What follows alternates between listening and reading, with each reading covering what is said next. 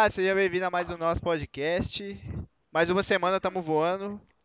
Mais uma vez com os meus amigos aqui, né, cara? Que bom, velho. E hoje mais um convidado novo, Edzão. Debley, tudo bem com você, cara? Muito bom te ver. Agora eu tô te vendo, cara. Vocês não estão vendo, mas a gente tá com vídeo hoje. Aê! Uhul! E aí, Debley? Sacanagem, eu tava engolindo aqui, É, eu vi, travou na velho. Eu garganta. vi aquilo, depois que eu fui Não tem perceber. problema não, vai ter volta. Estou muito feliz de estar gravando mais uma semana com vocês e hoje o nosso candidato, nosso candidato não, nosso convidado. Isso aqui não é campanha eleitoral. O nosso convidado nada mais nada menos do que ele, Ed Vader. É ele mesmo, Ed Vader? Ou é outro Ed? Ah, o, o, Vader tá mais parecido com você, né? Com essa, com essa faixa aí na cabeça, né? Tá quase você. E aí, Teixeirão? Você tá bem, velho? Fala, Eduardo, mano. Fala, família. Bom demais. Hoje vamos gravar o podcast com o Ed. Tô com expectativa lá em cima, fi. É, não tem como Hoje, errado, hoje não. tem, hoje tem. Hoje tem demais. Raposão, tudo bem, cara? Tudo ótimo, mano. Que emoção fazer o podcast de câmera aberta, mano. É. Que beleza, velho. Tô muito emocionado ter o Ed aqui, mano. O cara com maior moral lá no Galo, né? Vai contar um. Vai contar, passar umas informações hoje exclusivas pra gente, né? É isso aí, mano. Demais. E tá com moral aqui também, que já chegou mandando banca. Abre as câmeras aí, ó. Todo mundo. É, e todo mundo abriu na hora, né? Não teve nem. Você é louco. Mas, cara, como quem ri por último ri melhor, né? Eu sou Luiz Canela, tá? Eu não sei se eu esqueci de falar, que eu sempre esqueço de falar. Mas, Ed, cara, bem-vindo. Obrigado demais. É bom demais de receber, mano. Como é que você tá, cara? Tá tudo bem, cara? Bom, galera, primeiramente eu quero parabenizar todos vocês por esse projeto, né?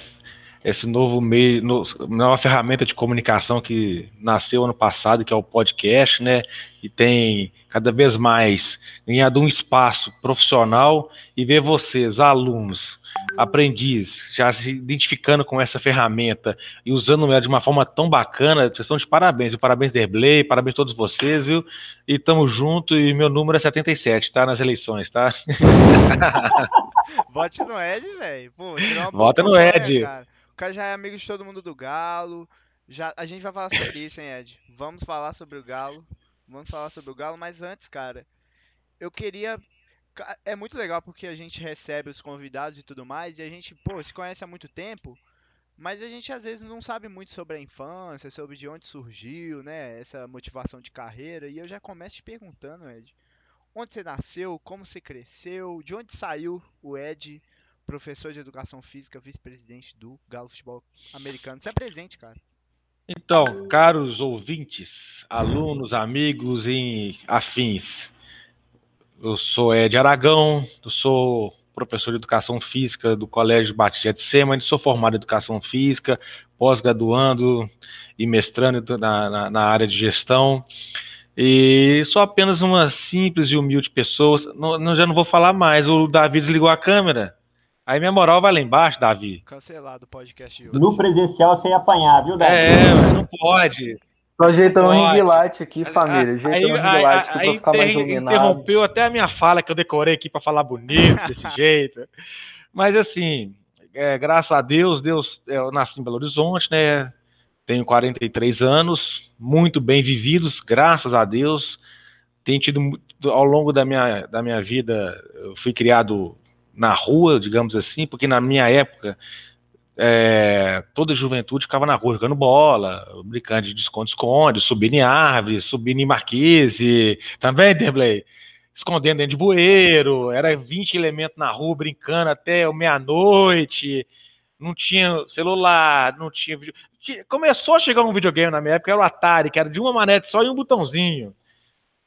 Então, assim. Eu joguei, brincava de polícia e ladrão, É, exatamente. bandeira, pegava a traseira em ônibus. em ônibus, caminhão, as carretas. Então, assim, a juventude nossa era muito travessa, porque nós usávamos muito nosso corpo para brincar.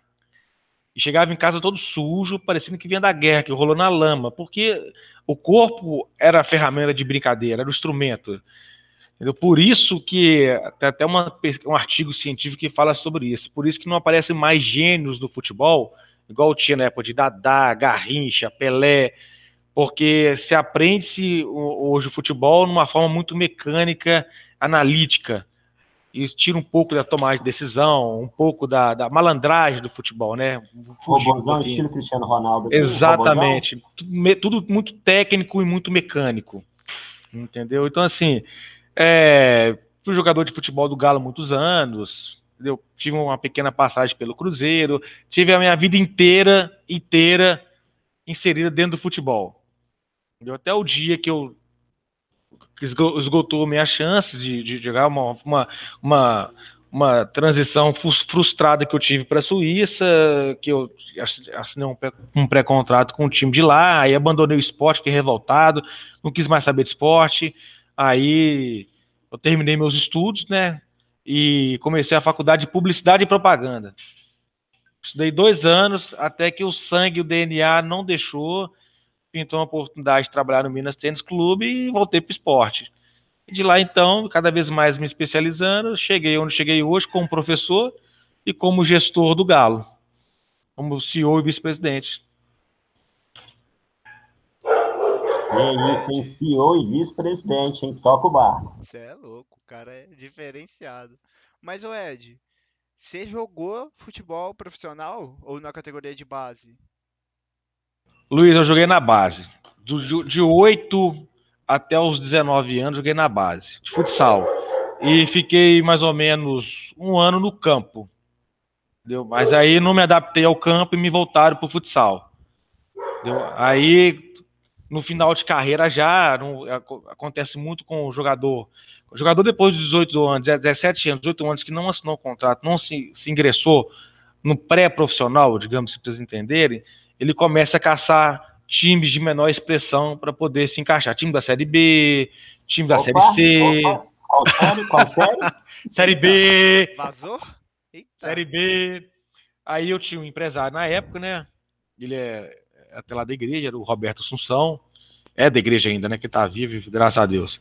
Aí começou a tentar me encaixar em time do Equador, em time, em time da, da Bolívia, do Peru, e estava indo até bem, né? Até que num, num belo dia, foi um, dia, foi um divisor de águas na minha decisão, eu tava, estava em 1994, estava na praia de Copacabana, jogando futebol com, com os carioca lá, que, lá pelada como solta na alta lá. E eu jogando lá, na tranquilidade, mas no, nesse dia eu estava muito inspirado, modéstia à parte falando. Aí quando acabou a pelada, um, veio um suíço conversar comigo. Cheguei aí, peixe. É, aí veio lá com a, com a, com uma língua estranha, né? Mas ele já era um suíço meio brasileiro, ele, né? Tal, e queria me levar para o time de qualquer jeito. Nessa época eu jogava no Atlético, no, no, no, no futsal. Aí eu tinha que desvincular do Atlético para poder ir lá para a Suíça, né? Assinei um pré-contrato, tudo, belezinha. Aí, guardando, despedir da família, fez aquela novela toda tal. Aí, de repente, o cara sumiu. Aí passa dois meses, aí vem um comunicado do clube, do clube para mim, falando que o fulano não trabalhava mais no clube porque tinha sido preso com um quilo de cocaína na mochila. Aí meu sonho foi embora ali, eu fiquei muito triste com isso, né? A hora de eu me recolher, levar o carro para garagem, trocar o pneu, fazer a manutenção, rever meus planos, porque eu não podia parar na vida, estava com 19 para 20 anos, não podia parar. Aí pronto, minha mãe, o sonho da minha mãe era ter um filho publicitário. Aí tá, tá bom, mãe, então vamos embora. Você paga minha faculdade, então vamos embora. Aí entrei, fiquei lá, fiz ótimos amigos, gostei muito da, do, da, do, da área, do ramo, do setor, tanto que eu atuo muito hoje no Galo como o, na parte de marketing comunicação. Aí fiquei lá até apareceu uma oportunidade de voltar para o esporte, aí quando apareceu, não tem jeito, o DNA falou mais alto.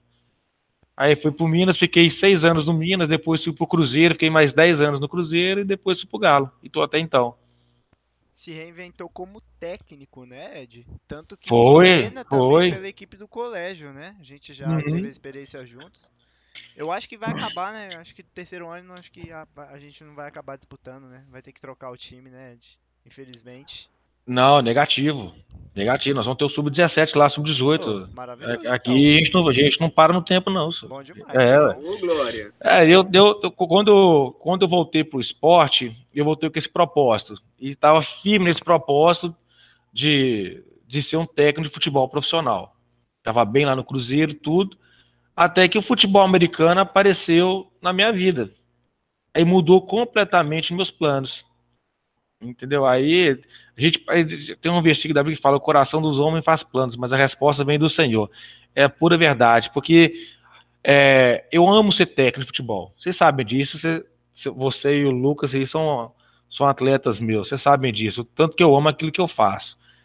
Mas quando apareceu a oportunidade de, de, de envolver com o futebol americano, quando eu pude jogar ainda, mesmo na idade avançada, eu fui um ano atleta, fui campeão da Copa América no México. Mas a idade chegou, aí a gente tem que mudar o foco, né? Não dá para jogar para sempre, né? Quem dera. Mas aí me identifiquei hoje com a gestão do esporte, cara, que assim, não sinto saudade de ser técnico, do meu plano de ser técnico de futebol profissional, não sinto saudade, que o meu foco é outro, mas me identifiquei de uma forma muito melhor que se eu soubesse que eu, que eu, me eu tornaria um, um gestor tão dinâmico, eu lá atrás eu já teria investido nisso há muito tempo, não, não, não ia ficar seis anos como técnico de futebol do Cruzeiro. Lá atrás já ia buscar uma especialização, já ia estudar na- nesse, nesse segmento para poder fazer as coisas acontecer. Pois é, o, Edzão, eu vejo muito essa, essa área gestora em você, tanto que a gente vai falar disso. Mas, cara, eu tenho muita curiosidade sobre a vida de técnico, ainda mais o técnico do Cruzeiro, que é um time pequeno, né, mas que, Uhum. que né, tá em Minas Gerais e tal. Nelly, um abraço. Ô, salve, né? Até, até mais tarde, né? Estaremos aqui. Mas, cara, você já me contou, já contou pra gente lá no, no próprio time de, né, de futsal do colégio, é, experiências assim, como técnico do Cruzeiro, cara. E eu até te pergunto, cara, não sei nem se você pode falar e tal, mas lembra daquela briga, cara, que você falou que teve no colégio, que você jogou com o Cruzeiro, que eu acho que a gente até jogou. A gente jogou nesse colégio, eu esqueci. Mas é, é, é, eu te pergunto sobre essas, essas experiências como técnico da sua, da sua carreira, assim. O que, que foi o mais louco, assim, que você acha que você passou? Nossa, Luiz.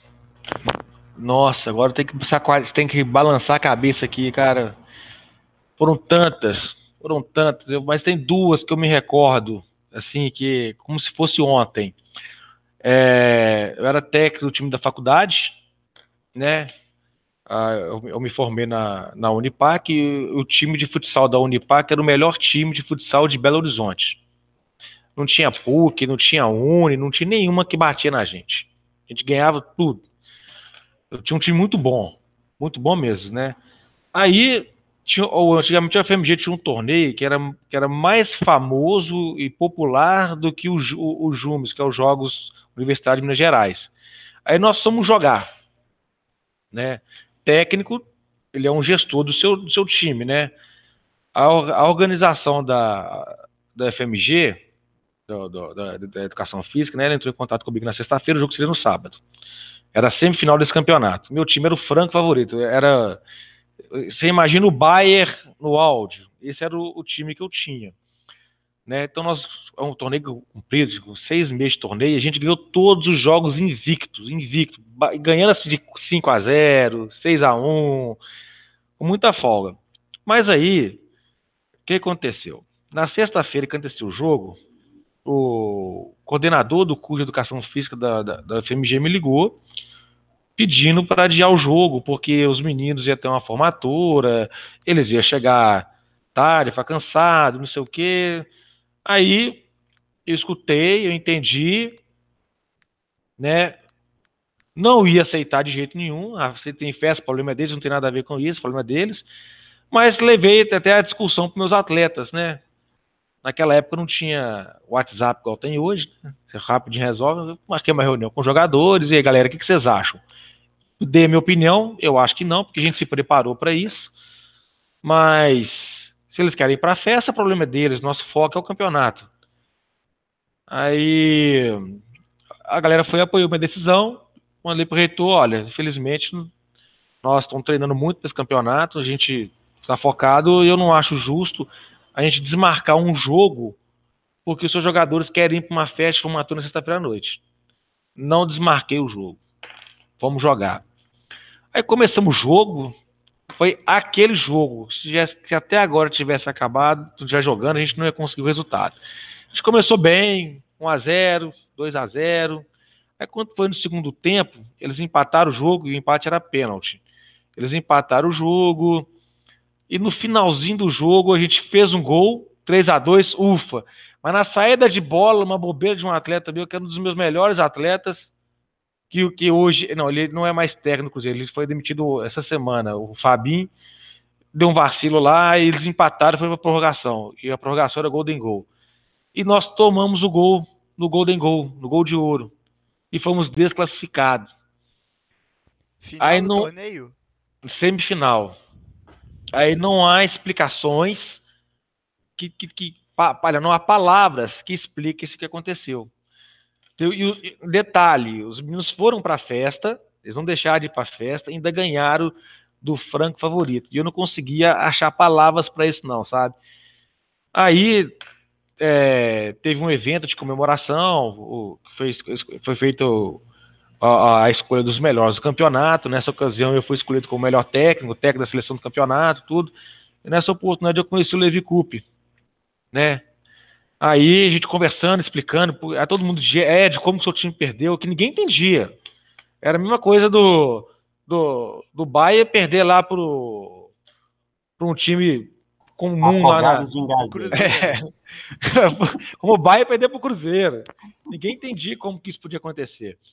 Aí eu levei Cup, cara, ele virou para mim e falou assim, ó, Ed, algumas coisas não tem como explicar. Mas é quando você pede que você aprende. Quando você pede que você revê tudo que você fez. Se você tivesse sido campeão, beleza, ganhar os parabéns e tal, mas você não ia rever a sua trajetória inteira, você não ia ver que onde você não ia tentar identificar os seus erros. Por que, por, qual que é o objetivo disso? E quando você olha para trás para tentar achar, repassar o projeto, aí você vai ver o que onde você errou, o que poderia ser diferente. Então, na derrota, você tem aprendizado. A vitória você não tem, a vitória você está celebrando. Então, você tem oportunidade de fazer melhor em todos os âmbitos e aspectos. Essa é uma experiência, e a outra, cara, a outra foi dramática, a outra foi tensa demais.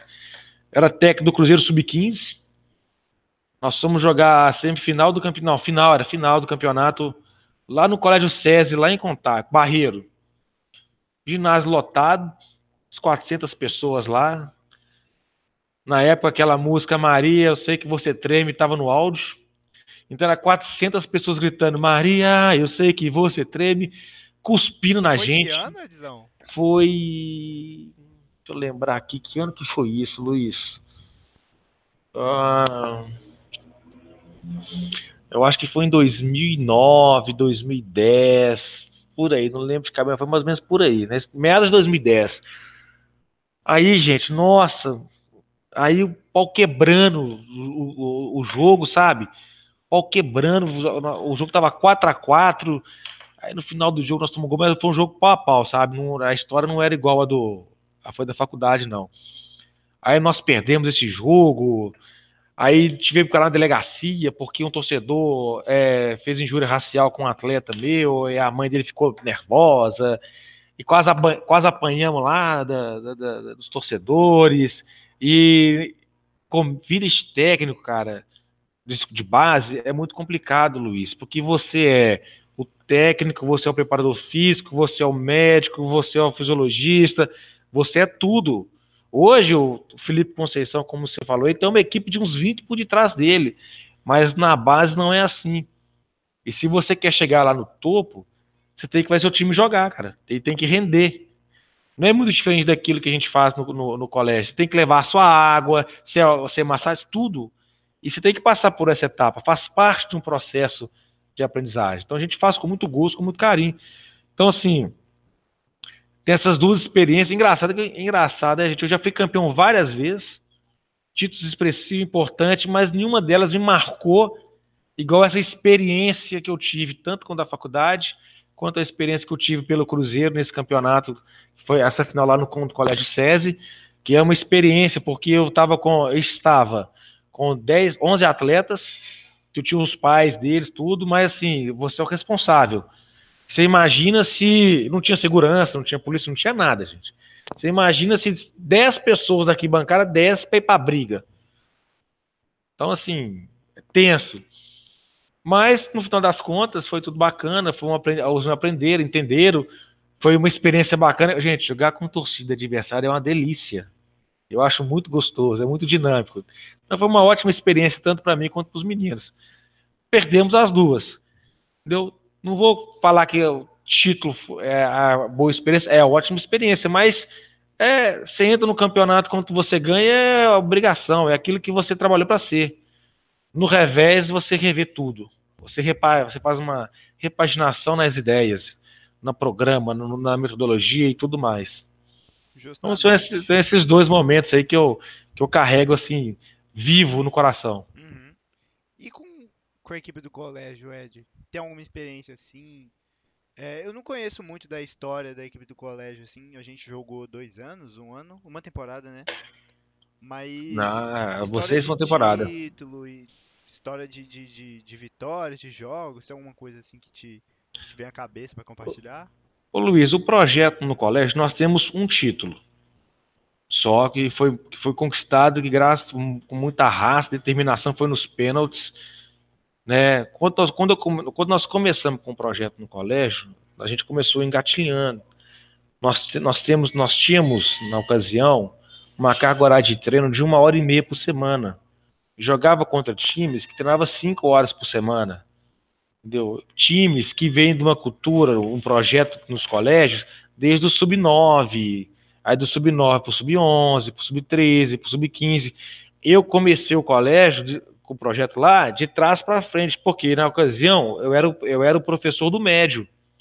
Então, eu não tinha a autonomia e também nem tinha por que fazer isso, de deixar os meus alunos com quem eu vivia, vivo com eles, para começar com uma turma lá no Fundamental 1. Então, quando a Lorena permitiu que a gente montasse o time, ela permitiu com algumas limitações. Só o colégio só podia é, arcar com uma hora e meia de treino, e assim foi. Com, com muito custo, aumentou dois dias, mas assim, embolando com, com, com outra categoria. Então, assim, muita dificuldade para fazer o time desenvolver. Quando a gente foi campeão, eu dei sorte porque nós tínhamos no elenco alunos que treinavam em outros times, igual o Moreira, o Franco. Então isso ajudou no processo, que aí eles não perdiam muito tempo com a parte física, ficava só na parte tática e estratégica para montar o time. E a gente conseguiu fazer um ótimo trabalho, tanto na FENG, foi a única vez que a gente conseguiu classificar na FENG, e o, e o, e foi campeão, jogar um jogo duro, lá no Colégio Piaget, ganhou nos pênaltis com o Marcelo, o goleiro era o, o Lemes, ele defendeu o último pênalti lá, sabe? Nossa, foi muito gostoso, muito alegre. E de lá para cá eu não consegui montar bons times, eu digo assim, bons times, não quando tem bons atletas, bons conjuntos, porque eu peguei vocês, que, que é a segunda safra do time, mas vocês não tinham passado de atleta, vocês não tinham históricos. Vocês começaram a construir uma rotina, um grupo, para colher os frutos de 2019 e 2020. Aí veio a pandemia e bacalhou tudo. Entendeu? Justamente. Mas foi uma experiência boa. Foi. Eu sonho em jogar de novo pra matar essa saudade. Tem o terceiro ano aí, né? Espero que a gente consiga tem, jogar tem. algumas coisas. Com certeza. Quem sabe marcar até aquele amistoso e tudo mais. Eu vou sair aqui da câmera rapidinho. Porque eu vou, eu vou fazer uma pergunta que te fizeram pelas mídias sociais, Edzão. Mas qual que é a relação da câmera com a pergunta? É porque eu tô pelo celular. Ah, entendi. É, a câmera tá pelo celular, eu tenho que sair para abrir o Instagram. Mas foi, foi uma experiência maravilhosa, espero que a gente volte. É o, o, aquele conjunto é muito gostoso, né, Luiz? Ficar ali, aquela rotina, aquele ambiente saudável, aquele ambiente alegre a gente tinha, era muito gostoso. Na, nas, nas quadras, segunda-feira, eu ficava, chegava no colégio cedo e estava doido para chegar o horário do treino, porque era prazeroso ver vocês jogarem. E eu tentava treinar vocês para ver se vocês conseguem pelo menos algum dia ganhar dos professores do colégio, né? Porque até hoje, Deblay, ah, freguês, carteirinha. E só chocolate, Um só dia- chocolate, um atrás do ganhar. outro. Eu quero ver, cara. Pastor Marcelo pede música todo jogo. Faz três, quatro gols Pastor. Marcelo. É, ué. Todo jogo ele faz, pede música. Júnior É, Baiano no time. É, a gente sempre joga com o terceiro ano, você sabe. Vocês sabem, né? O time de Aham. vocês, vocês que montam o time. Uhum. Em 2022, eu tenho certeza que a gente vai estar no presencial, em nome de Jesus. Amém. Aí vocês vão, mar- vão poder jogar contra a gente, né? E, e ver, né? Quem sabe vocês ganham da gente. Vamos ver a pandemia, né? É é freguês, é só chocolate, é 8x1, 6x1, 7x1. Quem sabe a gente evoluiu, né? Assim, Pois é, né? emocionais, mentais, né? Pra falar disso. Cara, eu queria até perguntar, porque a gente separou algumas perguntas aqui, mas vamos aproveitar, vamos falar aqui mesmo. Lucas Mande a boa. É, é, é pergunta sobre carreira, sobre, sobre faculdade, como é que é? Ah, entendi. Mano, Não, pode A fazer minha pergunta, pergunta- o Edzão, minha Mande a pergunta, mano. Eu, eu que te acompanho assim, sou, sou seu amigo, seu colega. Mano, você tem a vida agitada demais. Você é futebol, lá no profissional, né? Diretor, ah, na diretoria, que você, é- você é o vice-diretor lá, vice-presidente. ah, e colégio como professor. Você nos treina no, no futebol, né? A gente, os outros meninos do ensino médio. Eu queria te perguntar, Edzão, o que que te inspira? Você faz, viver agitadão assim. O que que te inspira? Ô, ô, Lucas, a minha inspiração. Um homem não pode ter só uma inspiração. Um homem tem que ter várias inspirações. E eu uma vez eu escutei um, um, um chefe me dizer uma seguinte palavra, frase, que a vida de um homem é igual uma bicicleta. Tem sempre que estar pedalando. Que o dia que ela parar de pedalar, ela cai. Né? Aí eu guardei aquilo realmente. E hoje eu tenho uma velocidade de vida, um ritmo de vida que eu não consigo ficar parado. Você tem muitas responsabilidades e você quer fazer tudo. E graças a Deus não atrapalha meu casamento, minha esposa é muito compreensiva quanto a isso. Mas é, a minha inspiração, cara, é começar as coisas e terminar. A minha inspiração é, é- é ver grandes nomes do esporte bem-sucedidos, ver a trajetória daquelas pessoas que conquistaram com muita dificuldade, sabe? Quando eu passo para vocês na aula aqueles vídeos motivacionais que, dá vontade de você subir no ringue e ganhar um cinturão de ouro, correr a corrida de 100 metros mais rápido do mundo ganhar medalha de ouro. Então, o vencer é uma inspiração. O concluir a missão é uma inspiração. Então, quando eu pego um projeto, alguma, alguma demanda, é, enquanto ela não estiver pronta, concluída, eu não sossego. E a minha inspiração é terminar. Eu sou, eu, eu, eu- é algo até que eu nem sei explicar muito, cara. É algo interno. Então, você que chegou e, e, assim, vão, missão dada é missão cumprida. É igual os homens de preto. Vamos embora. Ah, mas isso e aquilo, para mim não existe mais isso.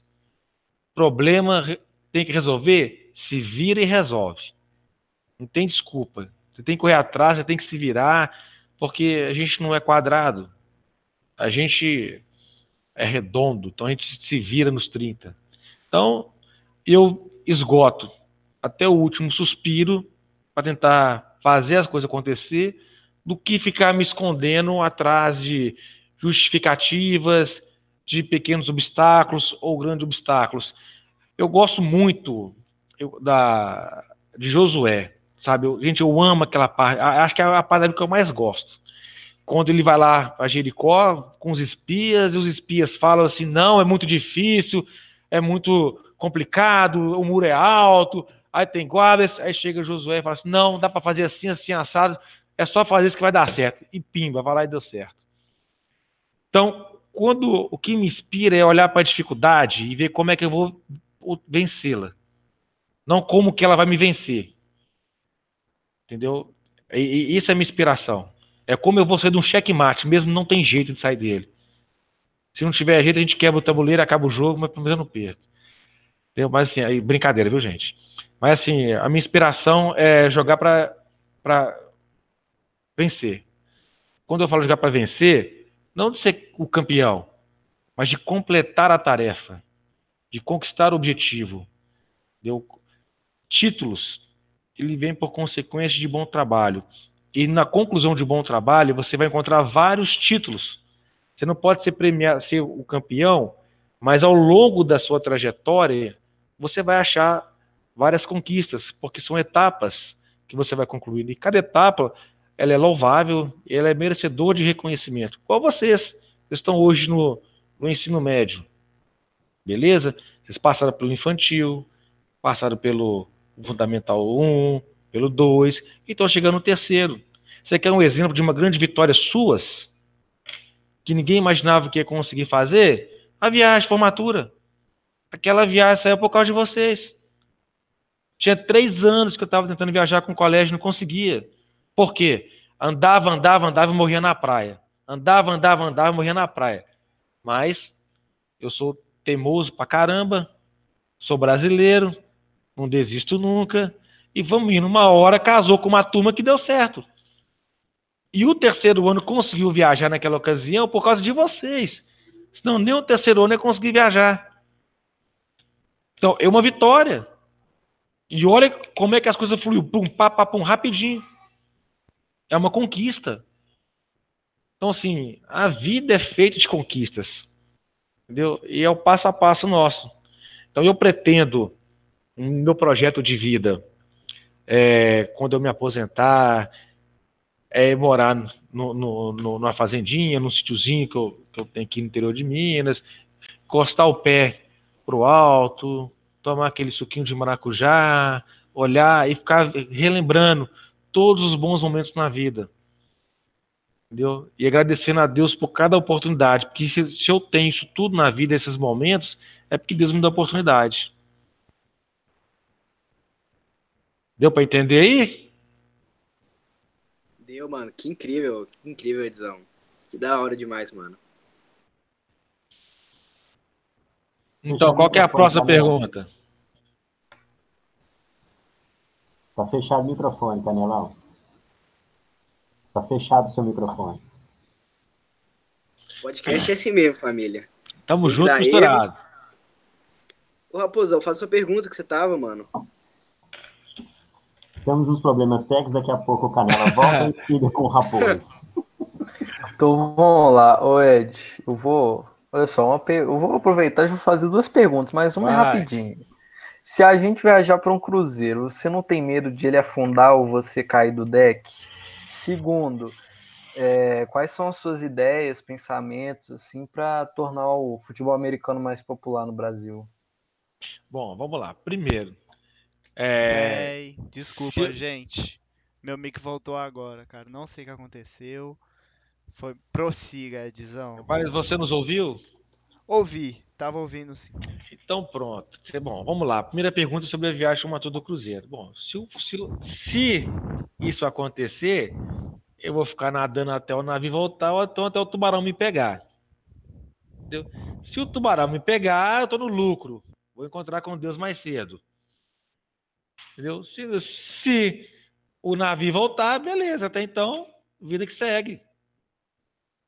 O que eu não vou é deixar de ir uma viagem dessa por causa de uma, uma possibilidade muito improvável de acontecer. Entendeu? Muito improvável. Tem anos e anos e anos e anos que os cruzeiros trafegam pelos mares do mundo e não se ouve. Eu nunca escutei um registro de uma pessoa caindo do deck do navio. E o vai ser... que é o único cruzeiro que não afunda, né? É o único cruzeiro que não afunda. Ai, ai. Hoje no conselho de classe, eu falei do Cruzeiro, mas não puder. Falo da viagem do Cruzeiro, não, não vamos falar Cruzeiro, não. Vamos falar transatlântico. Hora de Cruzeiro cair é complicado, entendeu? Então vamos usar transatlântico, navio, mas de menos Cruzeiro. e, então, assim, a, a, gente não pode, a gente não pode ter medo de fazer as coisas, sabe, ô Davi? Eu tenho eu tenho um pensamento que eu, eu prefiro me arrepender de fazer alguma coisa do que arrepender de não fazer. Entendeu? Então acho que nunca vou me acovardar por causa do medo. O medo não me inspira e nem me segura. E qual era a outra pergunta? Era suas ideias, pensamentos para tornar o futebol americano mais popular no Brasil. Então, Felipe, a gente está vendo muito, Felipe ou Davi, A gente está vindo muito bem até começar a pandemia, sabe? Muito bem mesmo. Aí começou a pandemia, o futebol americano ele é um esporte amador, embora muito popular, mas é um esporte difícil de administrar na pandemia, porque nós estamos falando de uma delegação de 70, 60 pessoas, fora comissão técnica e staff. Então, quando você vai para um jogo, está falando de 200 pessoas em campo. Então, você administrar testagem para todo mundo é complicado. Mas o Galo não parou, cara. A gente, nós não paramos hora nenhuma na pandemia, na pandemia. Nós continuamos treinando. Nós conseguimos com o patrocinador teste para todo mundo. Então, nós tínhamos teste periodicamente. Quando foi proibido de ir para campo, das zonas roxas da vida, nós paramos de treinar presencialmente, mas fomos tudo para o treino online. Então, de segunda a quinta, tinha treino no Zoom com 70, 80 pessoas lá treinando, estudando o jogo, estudando jogada, entendeu? Não paramos, hora nenhuma, a gente não podia parar. A gente sabe que para recomeçar é muito complicado. E o Galo, ele andou muito. Nós temos 16 patrocinadores. Eu tenho que fomentar a marca dos 16 patrocinadores. Como é que eu vou fazer esse parado? Então nós começamos a inventar, cara. Nós, o, o ano de 2020, por exemplo, foi o ano que eu mais trabalhei no Atlético. Nós lançamos o site, nós lançamos podcast, nós lançamos um aplicativo, nós fomos lá para Manaus para jogar. Não tinha nenhum time no Brasil aqui perto para jogar, só em Manaus. Conseguimos as passagens com o governo e fomos lá para Manaus para jogar. Uma viagem sensacional, maravilhosa. Conhecer a terra do índio, comer, comer cabeça de jacaré, entendeu? Então, assim, a gente tem que sempre estar tá se reinventando. E por que, que a gente faz isso? Não é porque a gente quer, quer passear, não, porque a gente tem que movimentar o esporte. E a gente só vai conseguir tornar o esporte popular a gente movimentar o esporte. Então, por exemplo, nas últimas semanas nós estamos trabalhando no, no lançamento do uniforme do, do, Galo. Então agora, é, sábado agora, vai ter uma live lá, vai ter show lá, tal, do, do, das coisas do Galo, vai ter um desfile lá, tudo transmitido pela TV Galo. Então, assim, a gente tem que se reinventar. A gente não tem jogo, o jogo é o trampolim para a gente se aparecer. Mas quando não tem, tem que fazer alguma coisa. E é fazer um evento no Mineirão, é fazer um evento na Arena do MRV, é essas coisas que vocês me vendo no meu Instagram aí, são as formas que a gente tem de fomentar a marca do Atlético e dos nossos patrocinadores. Justo, Edzão. Tô me ouvindo agora, né? Tudo certinho, né? Alto e claro. Maravilhoso. Ô Ed, a gente vai falar sobre futebol americano. Quero muito saber, porque, cara, é um esporte de ascensão e é muito legal ver o trabalho pela sua parte. Mas antes eu queria fazer uma pergunta dos internautas, a pergunta do Vini Peter. Vini, obrigado pela participação, um abraço para você, cara. Pergunta sobre carreira. O que fez ele escolher educação física? Pergunta do Vini para você, Edzão. Ô, ô, ô Luiz, é, eu sempre fui apaixonado com esporte, desde, desde a, de criança. Minha mãe falava que quando eu sou tão apaixonado pelo esporte, quando eu estava no meu pai lá, eu bati embaixadinha com os testículos dele. E tanto que eu sou alucinado com bola. Amo futebol, amo. Eu, eu só jogava bola, gente. O que, o que o André faz hoje, eu fazia muito pior.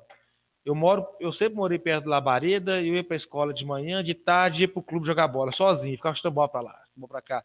E um amigo, eu e sempre com um amigo também, ficava brincando de gol a gol, então sempre estava envolvido com futebol a vida inteira, a vida inteira.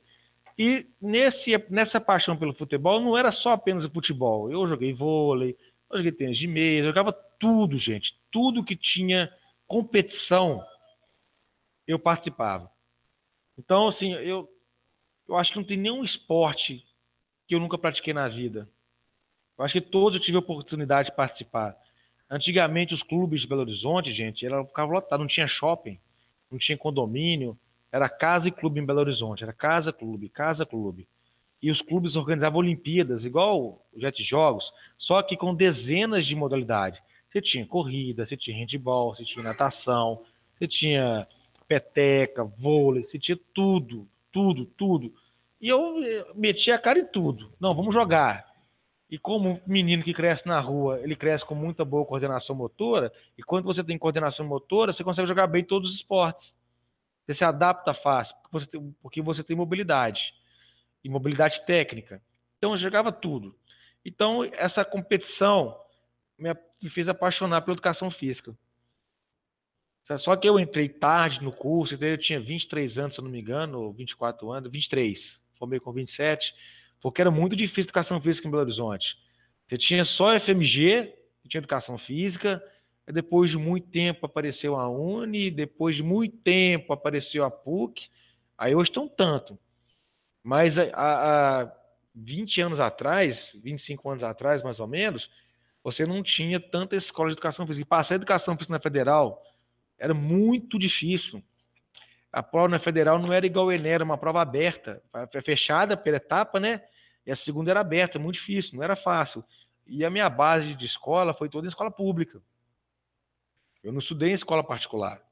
Então, ou seja, depois de velho, me preparei para vestibular para ir para a escola particular, onde era menos concorrida. Mas graças a Deus, na escola particular, eu tive excelentes professores, entendeu? Maravilhosos, sim, que não perdeu nada e tinha, aprendi muito com eles. Mas a, a, a minha história de vida com o esporte me motivou a educação física. Eu tive alguns momentos de reflexão que eu compartilhei para vocês, que foi a minha frustração com uma transação lá com a Suíça, naquela história que eu já contei. Mas depois disso, minha, minha ficha caiu e eu voltei para casa e voltei para os esportes. Maravilhoso. Derblay, por favor. Vamos lá então, Edzão. A pergunta que eu tenho para te fazer, na verdade, é uma curiosidade. Daqui hum. a pouquinho você vai para a fornalha, mas ainda não é a hora, não. Beleza. Daqui a pouquinho tem o momento fornalha. É, voltando lá no que você falou do futebol americano, pelo menos para mim, eu não sei a diferença. Qual que é a grande diferença entre futebol americano e o rugby? Ô, ô, ô De, Deblay, nós do futebol americano somos filhos do rugby. O rugby foi extraído do futebol americano pelos americanos. O rugby ele tem a, a, praticamente a mesma ideia e a construção técnica, porém o futebol americano adaptou algumas coisas. Por exemplo, os equipamentos. O rugby não tem equipamento, cara. Lá é você e o cara. Exatamente.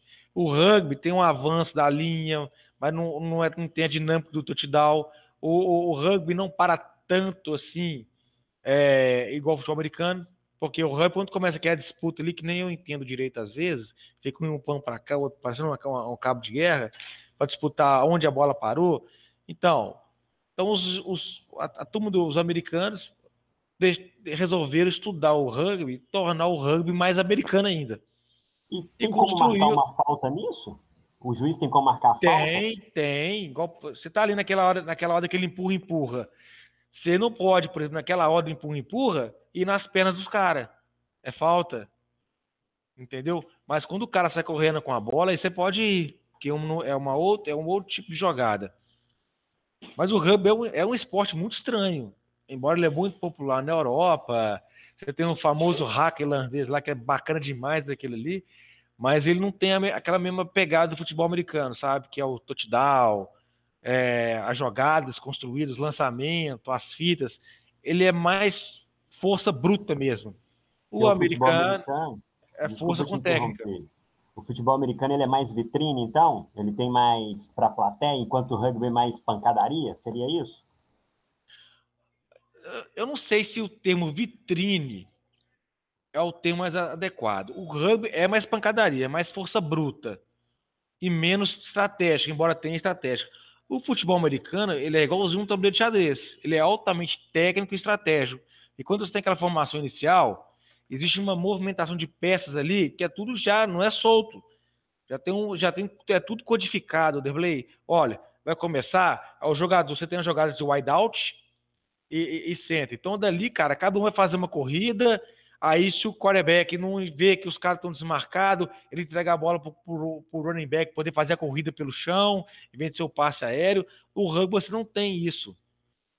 O rugby você não vê a bola voando, é, é, é mais no passe para trás e o avança assim, correndo. Você não vê grande Entendi. lançamento. Entendi. Ele é mais então, técnico e, e, e, mais estratégico. Isso, e você falou que ele é tipo um jogo de xadrez, então eu achava, pelo que você falou, agora eu entendi. Eu achava que uma vez que o jogo começou, tá lançada a sorte, mas pelo que você falou, não. O treinador tem como reverter com jogadas já pré-ensaiadas, igual um jogo de xadrez. Ô, ô Deblay, dificilmente você vê no futebol americano uma zebra igual acontece no soccer. O azarão, raramente você vê isso. Você sabe por quê? O, o, o time são tão técnicas, as jogadas são tão técnicas, tão estratégicas, que sempre vence quem tem a melhor estratégia. Raramente você vai ver o time que tem as melhores peças perder. Raramente. Quando perde é por, por, por superação tática e técnica. Não é um, uma situação igual você vê o, o time do Galo 2013 era muito bom, muito bom, mas tinha o Ronaldinho que jogava pelo time todo. Aí você pega, se o, se o Ronaldinho não tivesse ganho em 2013, o Galo era campeão? Ninguém consegue responder essa pergunta. Eu, eu particularmente, eu acho que não. Entendeu? Eu também acho que não. Mas no futebol americano você não vai ver isso. Entendeu? Você pode, você consegue substituir peças, mas se você tem a boa dinâmica, uma boa estratégia, uma boa construção tática, você vence o jogo. Perfeito, Edizão. Canela, se você não tiver mais perguntas, tem um montão aqui. Não, maravilhoso. Eu só queria, para meio que nortear esse ponto do futebol americano, mais uma pergunta dos internautas, uma pergunta do nosso querido Daniel Campos. Dani Cabeça, um beijo, obrigado por participar. A pergunta dele foi para você, Ed. O que fez você começar a trabalhar no Galo? Como que começou essa trajetória no Galo, né, do futebol americano? Ô, ô Luiz, eu trabalhava no Cruzeiro, né? E antes do Cruzeiro pra, já tinha começar também, um, né? É, para você começar um, um pouquinho mais atrás, quando eu trabalhava no Minas Tênis, eu trabalhava na unidade que tem aqui perto de casa, na Pampulha, que era uma franquia do, do, do, do chamado Quinzenanista. Era uma unidade do Minas Tênis aqui. E essa unidade fechou. Na hora que a cidade fechou, eu fiquei disponível no mercado para os clubes, aí veio proposta para eu trabalhar no Atlético e para o Cruzeiro. E eu sempre fui atleticano doente, de carteirinha. Só que o Galo estava numa crise financeira muito grande. Até o, até o, gerente na época, que chamava Araújo, ele queria muito que eu fosse para lá, mas ele falou: olha, só Ed, aqui nós estamos pagando de três em três meses. O Cruzeiro, ele veio com uma proposta um pouquinho inferior a do Galo, mas o Cruzeiro veio com estabilidade. Aí, eu sempre tive o sonho de trabalhar no Atlético, sempre. Mas, eu tive que deixar de ir para o Galo e ir para o Cruzeiro por causa do, do, do, meu, do, do meu profissional. Não podia trabalhar de graça. Não tinha jeito. O Atlético estava numa crise na época. Ele só não era pior que o Cruzeiro está hoje, mas era terrível aqueles tempos no Cruzeiro. Isso foi em 2006, se eu não me engano. Aí eu fui pro Cruzeiro, cara. Escolhi o Cruzeiro e fiquei lá, tava muito bem no Cruzeiro. Sabe, se eu não tivesse vindo futebol americano, talvez eu teria conseguido a minha carreira como técnico profissional. Mas não arrependo de ter saído. Mas como é que eu saí do Cruzeiro? É, quando começou essa eleição do Cruzeiro com o Itaí Machado e com o Wagner Sá, eu já era técnico do Cruzeiro e paralelamente como técnico do Cruzeiro, eu era já era diretor de futebol do futebol americano do Cruzeiro, não era vice-presidente naquela época, era diretor de futebol. Aí, o que, que o Itaí Machado mais o Itaí Sá fizeram? Pegaram o projeto do, do, do, do futebol americano e venderam para uma outras pessoas e simplesmente rasgaram o contrato com a gente. Uma, um, foi, o futebol americano foi uma das falcatruas que esses dois fizeram com o Cruzeiro. Mas eu agradeço muito a Deus por isso, porque isso jogou a gente no colo do Galo. Porque no, nós saímos do Cruzeiro no dia 31 de janeiro, oficialmente. No dia 15, no dia 15, a gente estava no Galo. O Galo abraçou a gente de uma forma extraordinária muito melhor trabalhar no Atlético, muito melhor. Somos muito mais assistidos, muito mais ajudados. A torcida abraçou a gente. Foi uma das melhores coisas que aconteceu. O Galo fez assim e a gente caiu para dentro. Foi ótimo. Assim que eu caí no Galo. Ah, não. Aí, nessa, nessa, nessa venda do futebol americano, eu saí e fui pro Galo. Certo? Só que não tinha como eu ficar como técnico de futebol do Galo, onde eu era contratado de carteira assinada, entendeu? E ficar no Cruzeiro. Aí o, o Cruzeiro, o Cruzeiro me mandou embora. Olha, não dá, tem que te mandar embora. Eu realmente estava muito chateado com o Cruzeiro por causa da sujeitada que tinha feito com a gente e me mandaram embora na hora certa, porque uma semana depois começou a crise. Eita, tá me ouvindo? Alto e claro. Beleza tô com um problema com pra ligar o mic, mas essa, essa jornada do. Eu não entendi direito. Essa jornada de Cruzeiro e Galo foi no futebol. No futebol soccer ou futebol americano? Foi, foi por causa do futebol americano. Ah, em tá. 2017, no- em 2017, o Cruzeiro tinha um futebol americano que era o nosso time de hoje. Entendi. Aí o Itaí fez, chegou, pegou a modalidade, deu para outras pessoas e dispensou a gente. Nessa dispensa, o Atlético vem e arrematou a gente. Uhum, Aí viramos Cara, galo. entendi. Aí nessa mudança de galo, aí eu perdi meu emprego de técnico de futebol, porque não tinha como, realmente, imagina. De dia eu sou ga- eu sou Cruzeiro, de noite eu sou Galo. Entendi, agora eu entendi qual- onde estava essa, essa ligação. Mas, Ed, é, é muito vitoriosa a carreira do Atlético Mineiro, pelo menos no futebol americano, né? É.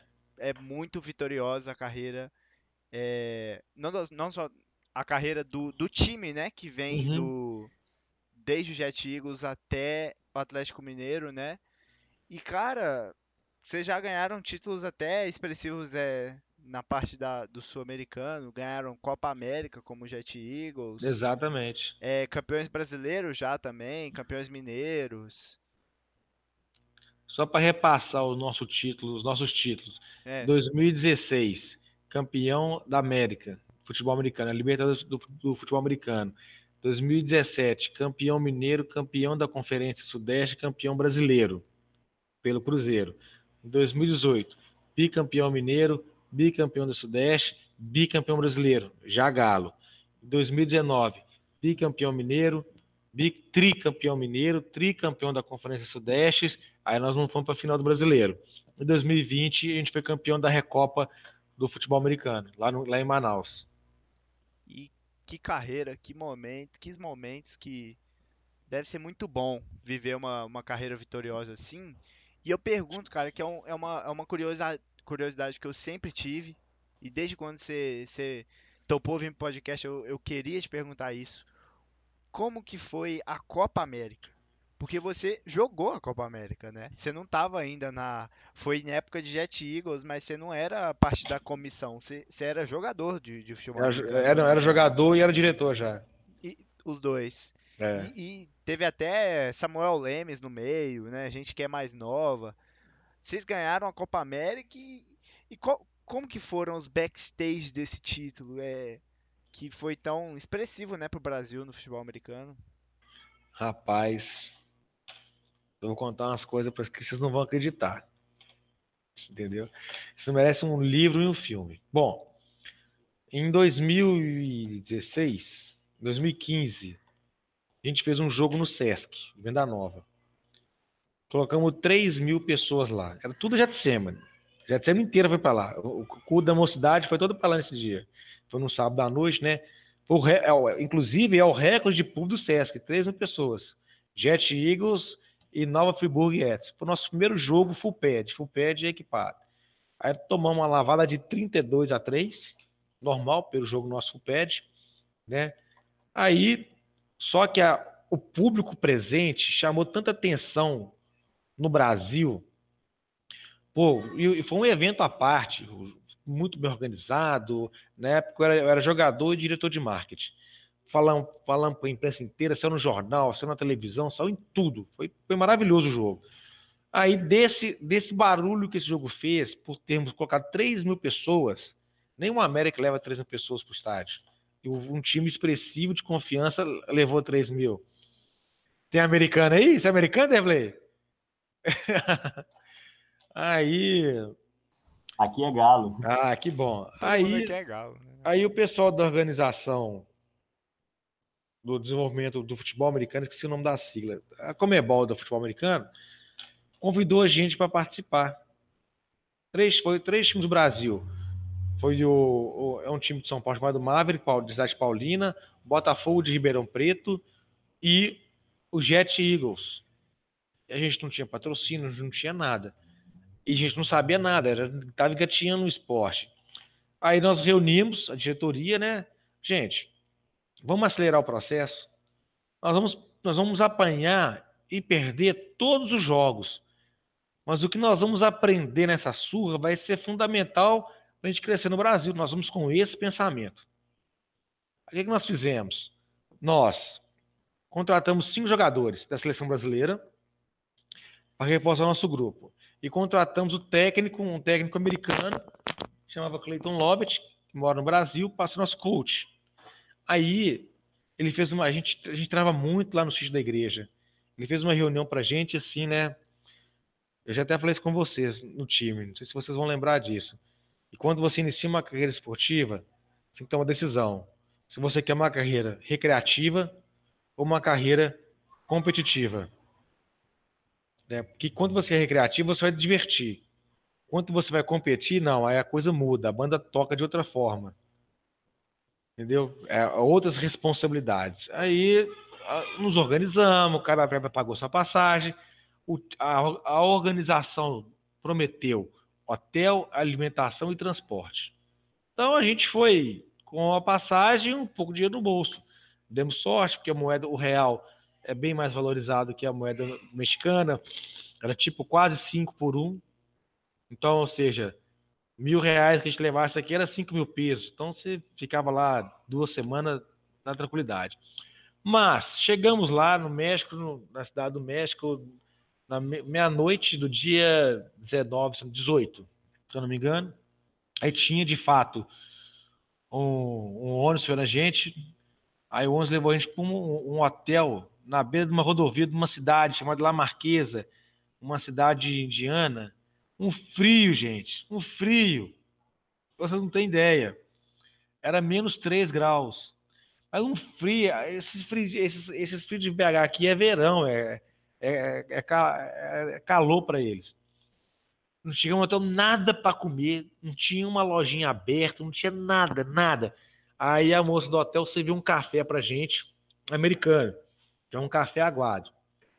Beleza, aí chegamos lá, hospedamos, eu dormi na cama com o jogador, dormir um hotel de quinta categoria, bem diferente daquele que nos prometeram. Aí beleza, né? Aí o, o cara que organizou o campeonato, não, vocês vão para outro hotel, foi só dando uma pançada na gente. Aí fomos vivendo. A gente comprou nossa comida, porque não teve comida, não teve nada. O café, o café do hotel era a guacamole, abacate com pimenta, gente.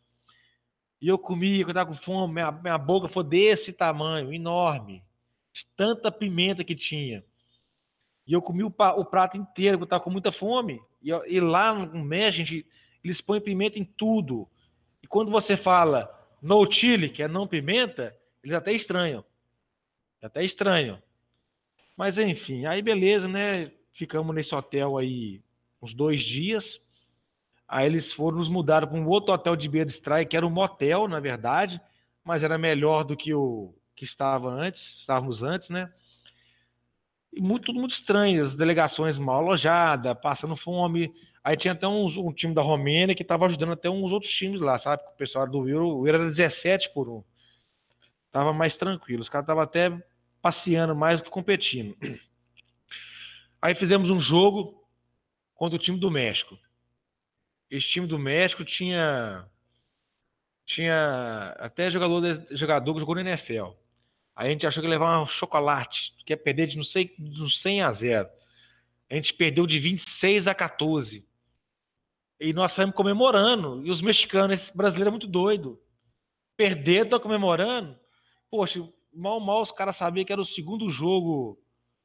Que era o segundo jogo para poder. Da nossa história. É beleza, né?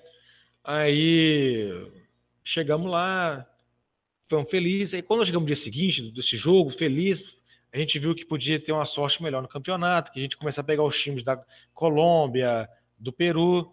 Aí teve a reunião do campeonato, dos, dos times com o organizador.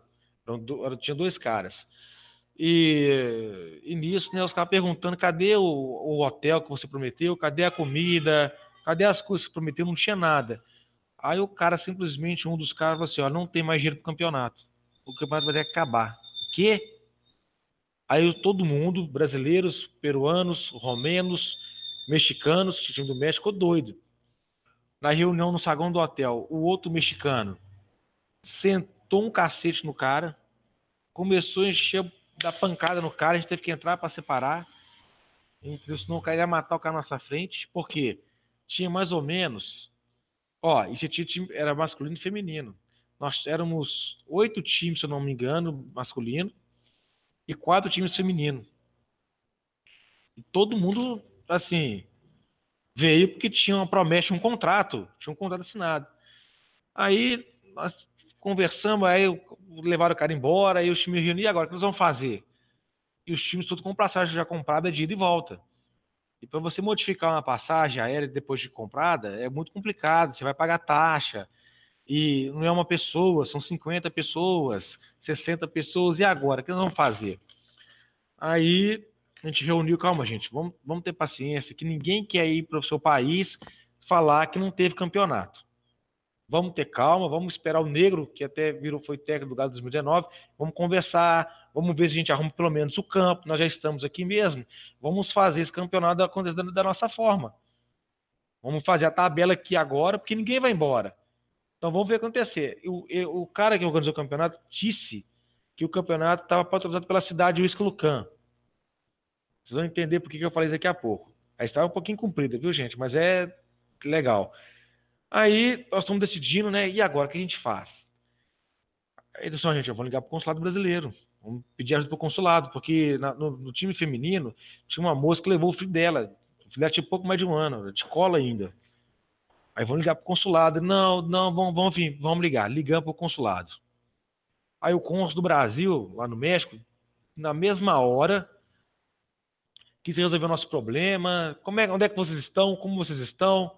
O que, que estão precisando? Olha, nós, nós estamos aqui, os três times do Brasil eram 180 pessoas, que tinha, era quatro, três times feminino, masculino e um feminino. Aí o o cônsul sabia a quantidade de pessoas, estava comendo e bebendo, né? Aí o, o foi, né? Olha, vou resolver isso, amanhã se liga de novo. E nisso o nosso técnico, ele era tão disciplinado com o treino, que ele não queria nem saber dos problemas dessa campo do campeonato. Botava todo mundo para treinar, frio, frio, treinando, treinando, treinando, treinando. Aí no dia seguinte nós estávamos treinando. É quando nós voltamos para o hotel, o campo de treino era perto do hotel. É tipo um campo de vaso que tinha lá, mas é um campo gramado tinha três daquelas forgão preto, sabe aqueles carros do FBI preto? Tinha três na porta do hotel. Aí, ih, rapaz, o negócio azedou, vão prender a gente. Aí chegamos lá, né? Os caras com umas metralhadoras desse tamanho que assim. Lá no México, de segurança de shopping anda com metralhadora. Lá é a cidade armada até os dentes. E né, é, é metralhadora bacana, coisa de, coisa de ponta. Aí, beleza, né? Aí nós chegamos lá, né? Aí vem um, uma pessoa, é, eu sou do governo da cidade, o prefeito da cidade foi no hotel. O prefeito, né? Aí o prefeito chegou, conversou com a gente, perguntou tudo que aconteceu. Olha, nós explicamos, ó, nós somos convidados, tá aqui ó, a carta convite, com a, a, a insígnia da prefeitura de Whisky Lucan, e a gente veio, nós somos 180 brasileiros, mas ainda tem colombianos, tem, mexicano, tem colombianos, mexicanos, peruanos, romenos e chilenos. Aí o prefeito foi, prendeu o cara, prenderam o cara do, que arrumou essa confusão toda, e depois que fez essa confusão, o campeonato aconteceu. Aí ele, o, o, o prefeito disponibilizou a verba para a gente, mudou a gente do hotel, nós fomos para um hotel de verdade. A gente teve café da manhã, teve almoço, teve o jantar, aí tudo. Aí o prefeito botou um agente da prefeitura para ficar por nossa conta. Aí as coisas aconteceu na tranquilidade. Mas só aconteceu por quê? Porque o cônsul brasileiro usou a diplomacia para entrar no circuito e, e, e, fazer as coisas acontecer. Porque senão, gente, só Deus sabe o que ia acontecer. Isso fez, fez o campeonato voltar para o circuito. Depois, fora disso, a gente trabalhou, treinou, o campeonato voltou normal, vencemos os obstáculos todos e os times mexicanos eram muito forte, muito forte mesmo. E a semifinal do campeonato eram os dois times brasileiros, Jet Eagles e Botafogo, e os dois times mexicanos. Só que no dia da semifinal, a deles era na quarta-feira e a nossa na quinta. No, nossa, no sábado, aliás. E a final ia ser na, na segunda-feira, se eu não me engano. Porém, os dois times mexicanos, na hora do jogo, saíram na pancadaria. Pau quebrou. Pau quebrou. Foi o Mônaco Hospital, era muito rival o time. O que aconteceu? A organização do torneio foi, eliminou os dois times do campeonato e fez da outra semifinal, que era Galo, ó, Galo, ó, que era Jet Eagles e o Botafogo Challenge, Botafogo de Beirão Preto, a final. A gente foi ganhar a final de 13 a 0. Assim foi a nossa saga, mas nós nós jogamos contra o, a Universidade de Anaco, uma estrutura maravilhosa, parecia americana, perdemos de 24 a 6. Depois jogamos contra o time da Colômbia, ganhamos de 34 a 0. Jogamos contra o time do Peru, ganhamos de 23 a, a 7. Aí a gente classificou e na semifinal, que virou final, a gente ganhou do Botafogo de Ribeirão Preto por 3 a 0 E voltamos para casa com um troféu lindo de campeão do México, campeão da Libertadores do futebol americano. Aí foi festa, foi só alegria. Ninguém imaginava isso. De azarão a campeões. Foram para, como dizem, para meio que passear, assim, né? Pra ver o que, que dava, né? Nem que tomar um pau pra, pra, pra crescer, apanhar. né? A gente foi pra apanhar, cara. A gente foi pra apanhar, de verdade. A gente tinha, essa, a gente tinha essa consciência, porque era o segundo jogo nosso da história. Claro que os reforços que nós trouxemos. Ô Pedro, põe água, por favor, aqui. Os reforços. Normal. Os reforços que a gente fez fizeram a diferença. Eram os melhores da seleção brasileira. Uhum. E eu acho que dessa história a gente tira uma história de esperança muito linda. É um troféu de, de, de peso né, para o Brasil, campeão da, da Libertadores, né, do, do futebol americano, mas eu acho que a gente vê uma desvalorização né, do esporte como o futebol americano, porque essa situação é muito, é muito tensa, né, Ed? É muito difícil passar por isso. É, você teve que ter briga, né? Teve, teve, teve. Vocês foram desprezados, né, pelo organizador do campeonato, né? E eu acho que a gente vê no, no, na América Latina, né, esse essa desvalorização, infelizmente, né, do futebol americano, mas não só o futebol americano, né, muitos esportes, né. Ô Luiz, na verdade não é uma desvalorização, é que o esporte é novo. O, o soccer, quando ele veio da Inglaterra, os primeiros passos dele foi muito pior, muito, mas muito mesmo que os primeiros passos do futebol americano pela velocidade que nós estamos crescendo, nós não podemos nem reclamar de desvalorização. Não podemos. E lá no México, cara, foi uma experiência fantástica. Fantástica. Foi um aprendizado, foi uma faculdade que a gente fez. Poxa, a gente teve de diplomacia, de política, de, de estrategista a campeão, é. Pois é. A vida, ela prega muitas oportunidades pra gente. Muitas. E a gente tem que aproveitar cada momento, de forma intensa. Uhum. E a gente tem que fazer valer a cada momento. Mesmo quando as coisas dão errada, alguma coisa vai dar certo, porque alguma coisa você vai aprender. Pois é. E acredite, toda experiência é louvável. Uhum. É porque o que me parece assim dramático é uma delegação de sei lá quantas pessoas chegar lá para ter um campeonato é. cancelado. Corrupção, é. É muito triste, a menina que levou até o filho. O cara roubou o dinheiro do campeonato inteiro. Pois é. Derblay, por favor, prossiga. Então vamos lá, hein, Ed? Agora é o momento fornalha, ó. Ah, é? Pegamos fogo. Momento fornalha. Então vamos lá. Pergunta, hein? Hoje, considerando o time do Galo do futebol americano, o escudo do Atlético é um escudo forte, como o domo de ferro israelense, ou é um escudo de segunda? Forte, pesado. Como o domo israelense forte e pesado, forjado na mais alta temperatura que você pode imaginar. E falo com propriedade que eu estive nos dois. Não tô puxando a sardinha porque sou atleticano, mas é impressionante. Não dá nem para comparar. Não é de segunda, né? É de primeira. é galo. É, é galo mesmo. Sem demagogia nenhuma e sem e sem, clu, sem clubismo. Sem clube. É muito diferente. Uhum. E é, o Ed, é, é, hegemonia no Brasil, o Atlético Mineiro hoje. Você, eu acho que a gente tem que se reconhecer, né? Você reconhece, porque eu vejo que o, o Galo teve uma, uma, uma, um streak, né, de partidas de mais de 20 partidas sem perder, mais de 40 anos sem perder. 44 partidas, a, maior, a última maior sequência ativa do mundo. Atlético Mineiro, futebol americano. Exato. E, ô Ed, não- a gente não vê mais é, essa, esses, esses, essas competições intercontinentais, né? Como se fosse uma Copa América, vamos dizer assim. Faz muito tempo, né, que não acontece. Porque a Copa América do, do Jet Eagles foi qual ano? Não, ela acontece de dois em dois anos. A nossa foi Ah, em de dois em dois 2016. anos. É. Ah, tá. Entendi. Aí a, a outra nós não fomos por causa de agenda. A gente foi convidado. A gente não foi por causa de agenda. Entendi.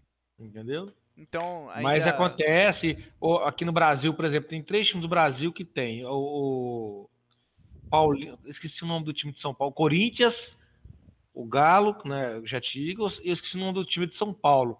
Tem três times do Brasil que tem. Mas ela tem de dois em dois anos. Não teve em 2020 por causa da pandemia. Entendeu? Aí não sei se vai ter em 2021, tá? acho que não. Lá no México também não tá legal. Mas ela acontece. Pela. O UDFAL eu lembrei aqui.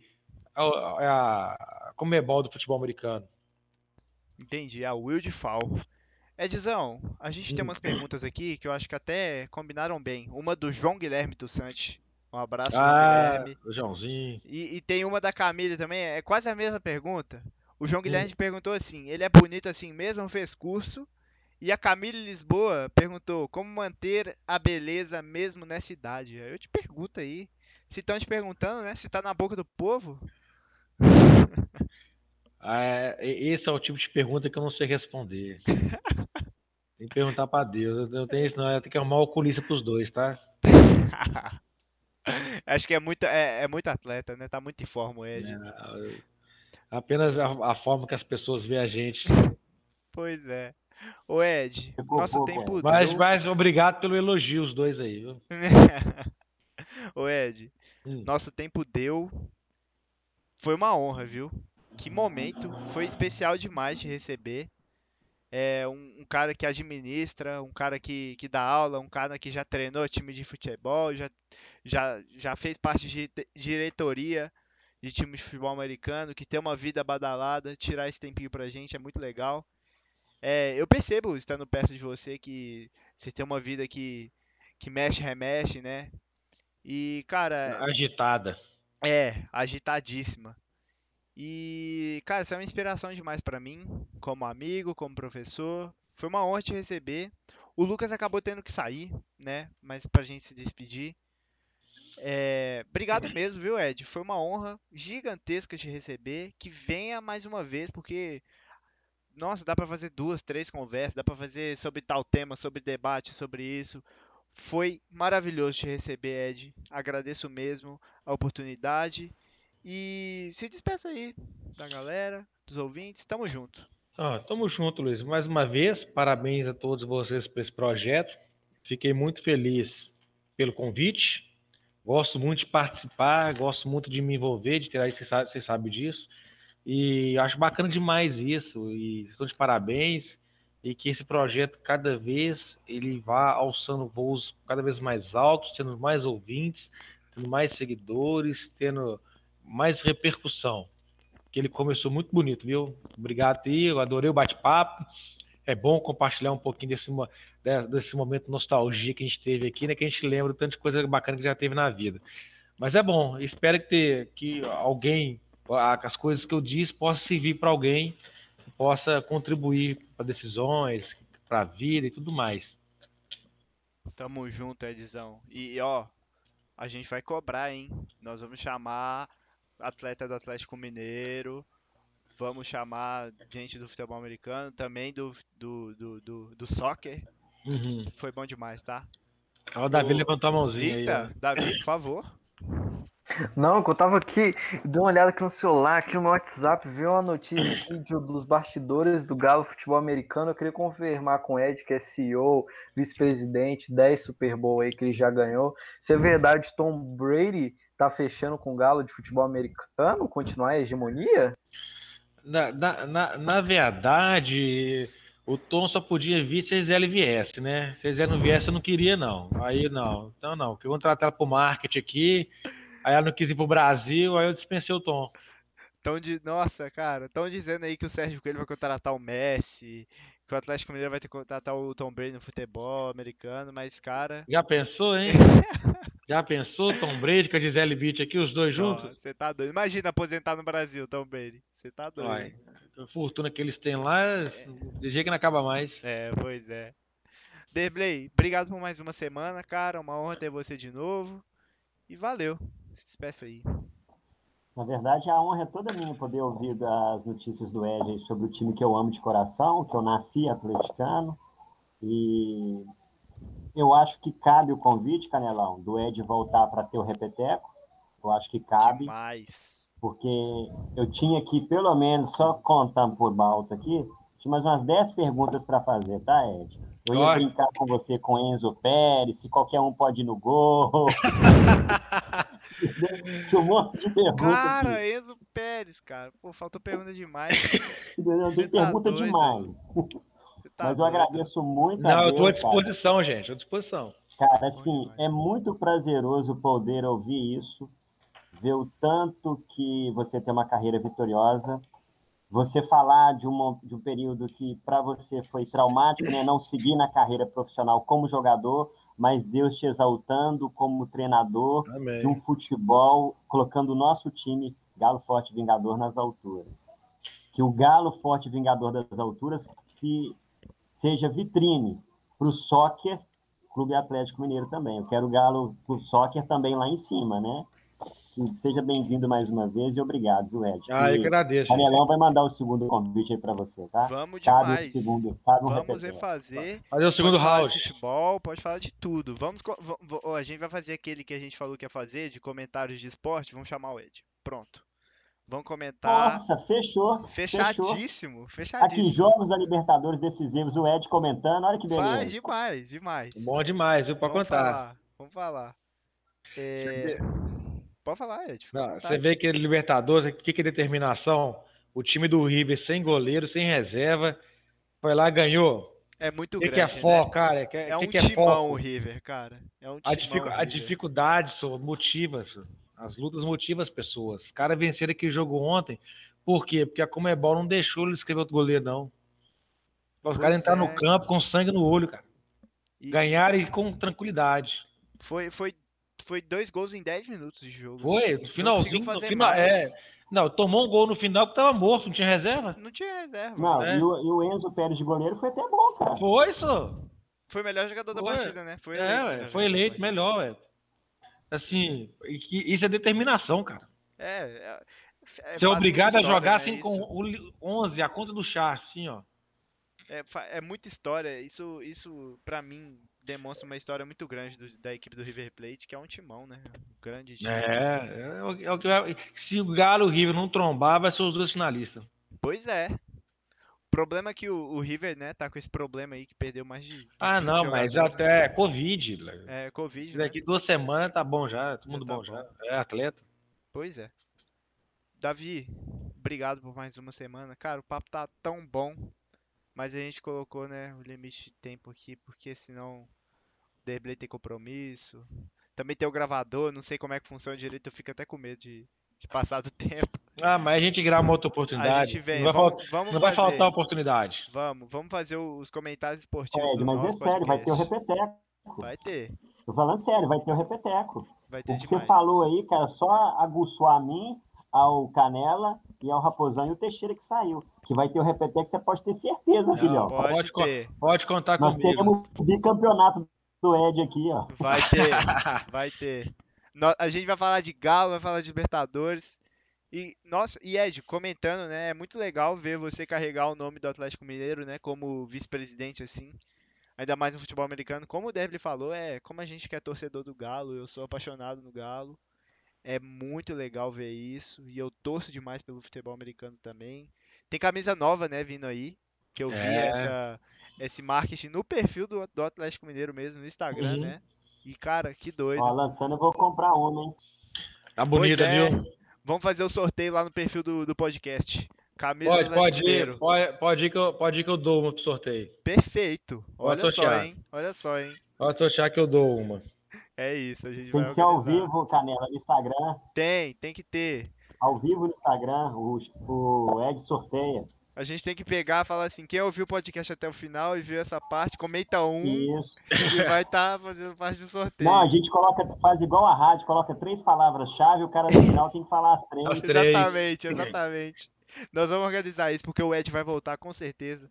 Davi, obrigado por mais uma semana, cara. Foi bom demais ter você aqui. Se despeça aí. Ah, eu queria, né, mais uma vez, mano, é muito bom sempre sentar aqui e bater um papo, é, sexta-feira, assim, tal, vou dar uma descansada, é bom trocar uma ideia com os amigos.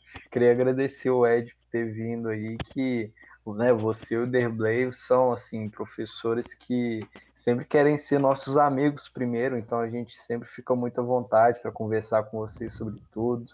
E sua história de resiliência tal, sua determinação para para né, para você ir para outro ramo e você se dar bem, você se dedicar, é muito inspirador mesmo. Então, um brigadão. E vai ter repeteco.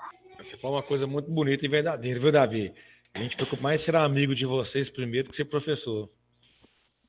Isso, é, isso vale demais. Pelo menos pra mim, eu tenho certeza que pro Davi pro Teixeira, isso é uma das melhores coisas que tem, cara. Ter um relacionamento legal assim com o professor. Ed, te agradeço novamente. Vai ter volta. Vamos fazer o comentário. estarei esperando. Vamos, o comentário de futebol. Vamos fazer. Vamos fazer um episódio especial comentando sobre futebol. Vamos chamar o Ed. Esse é o nosso podcast para você que me ouve. Um abraço. É, Mais uma semana de gravação. Hoje foi o Ed. Semana que vem a Yandra, hein? Nossa querida professora de português. Vai ser maravilhoso. Esse podcast é gravado semanalmente. Tamo junto. Até semana que vem. Esse podcast é meu, é seu. É nosso. Tchau, beijo. Ah, que...